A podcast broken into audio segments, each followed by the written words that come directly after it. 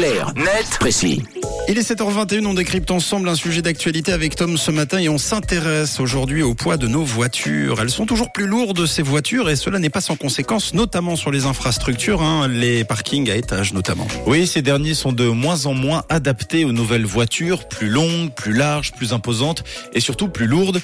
Aux États-Unis, par exemple, on en parlait en début d'année, les architectes sont confrontés au problème suivant. Les voitures sont devenues tellement imposantes que l'agencement des parkings doit être repensé en réduisant la taille des, en augmentant, en redessinant, pardon, la, la, taille des places de parc et donc en les augmentant, elles sont de plus en plus grandes, ce qui implique que la capacité des parkings diminue.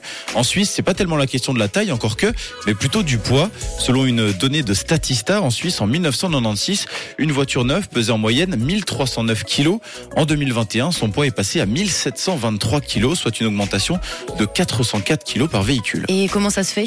Eh bien, c'est simple. Nous avons des voitures de plus en plus spacieuses, avec des options toujours plus nombreuses. Les normes de sécurité ont également considérablement augmenté, ce qui rajoute du poids dans la voiture.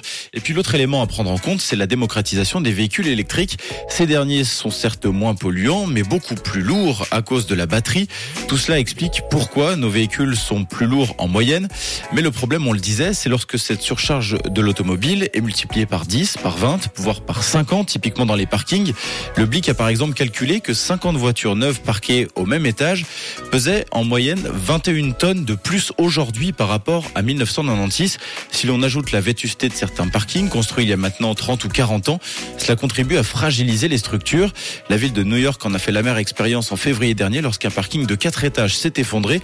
Une personne avait perdu la vie et 5 avaient été blessés. Et est-ce qu'on pourrait connaître un tel drame en Suisse vu que les voitures sont toujours plus lourdes? Évidemment, difficile d'exclure complètement cette hypothèse, le risque zéro n'existant pas, mais la probabilité est faible, notamment parce que les parkings avaient été construits avec une marge importante sur le poids de nos véhicules, mais on s'approche quand même des limites. En Suisse, la charge surfatigue, c'est-à-dire le poids que la structure est capable de supporter en kilos par mètre carré, est de 200. Mais la tolérance de sécurité permet de flirter avec les 300 kilos par mètre carré.